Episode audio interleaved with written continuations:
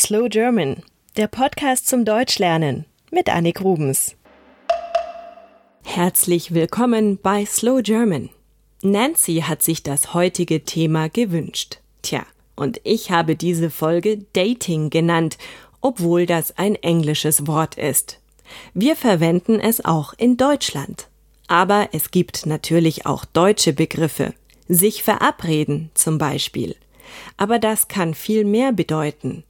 Ich kann mich auch mit meinem Vater verabreden oder mit einem Arbeitskollegen. Das ist dann noch lange kein Date.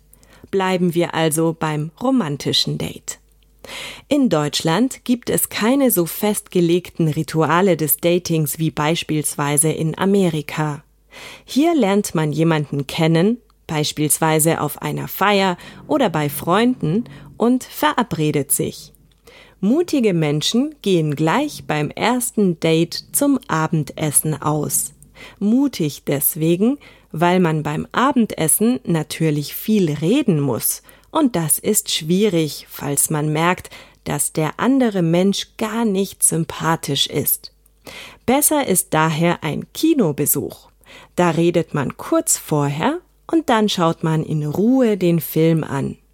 Wenn man danach noch Lust hat, geht man etwas trinken. Wenn nicht, geht man nach Hause. Unverbindlicher ist auch eine Verabredung zum Kaffee trinken. Das dauert höchstens eine Stunde und man kann sich beschnuppern. Das heißt nicht etwa, dass man schnüffelt, ob der andere gut riecht, sondern ob man sich mag. Viele Menschen versuchen mittlerweile auch, die große Liebe im Internet zu finden. Es gibt Kontaktbörsen, bei denen Singles, wir sagen Alleinstehende, Beziehungen suchen oder Flirts oder Blind Dates. Ihr merkt schon, beim Thema Liebe haben wir viele Wörter von den Amerikanern und Engländern geklaut. Natürlich gibt es auch bei uns mittlerweile das sogenannte Speed Dating. Das sind Veranstaltungen, bei denen an kleinen Tischen jeweils eine Frau sitzt. Die Männer haben jeweils fünf Minuten Zeit, mit jeder Frau zu sprechen. Am Ende können die Männer und die Frauen auf einem Zettel ankreuzen, wen sie sympathisch fanden.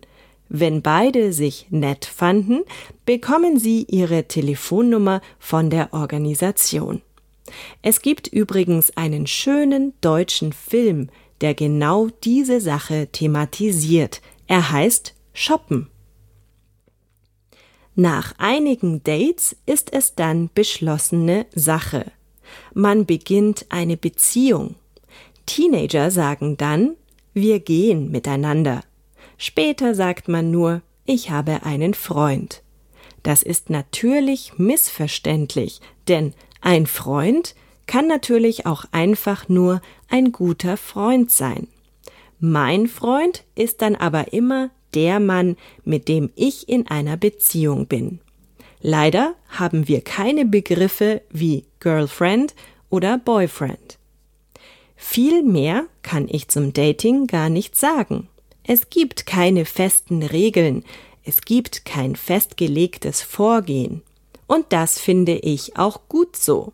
So bleibt es spannend, die große Liebe zu suchen. So, ich hoffe, ihr habt wieder viele neue Wörter gelernt. Wenn ihr Lust habt, folgt Slow German auf Facebook oder Twitter.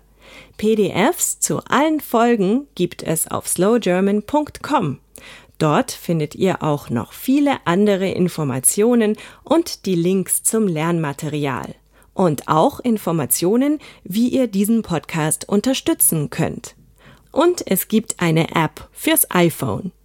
Viel Spaß beim Deutschlernen, eure Annik Rubens.